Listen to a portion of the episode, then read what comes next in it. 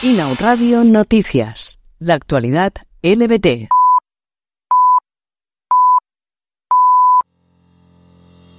El Tribunal Europeo de Derechos Humanos falla contra Lituania por frenar la publicación de un libro infantil con personajes LGTBI y etiquetarlo como perjudicial. Desde Estrasburgo defienden la necesidad de este tipo de divulgaciones a fin de promover el respeto a toda orientación sexual desde la infancia.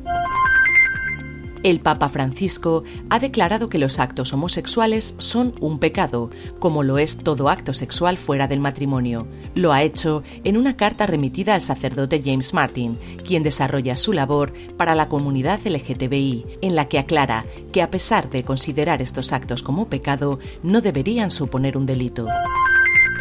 Spotify ha puesto en marcha un nuevo programa musical para apoyar y visibilizar a los artistas LGTBI, con la intención de impulsar un cambio cultural dándole voz a un colectivo que ha sido históricamente silenciado.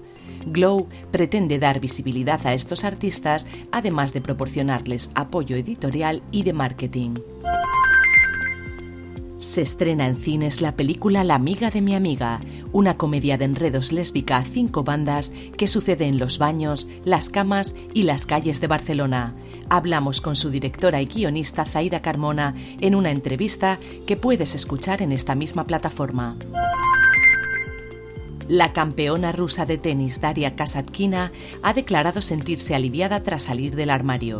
Siempre crítica con la ofensiva militar de Rusia en Ucrania, afirma que vivir en paz con una misma es lo único que importa.